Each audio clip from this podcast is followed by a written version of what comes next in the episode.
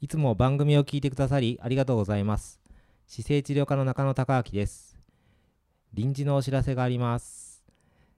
今週の日曜日、2020年2月16日の日曜日、14時から14時半、北海道の美瑛町にあります美瑛町スポーツセンターアリーナで、えーオリンピアンのですねクロスカントリースキーのオリンピアンの古澤みどり選手とポッドキャストの対談をすることになりましたそして番組の、えー収録しながら今100名程度の方がお集まりいただき公開収録という形になっております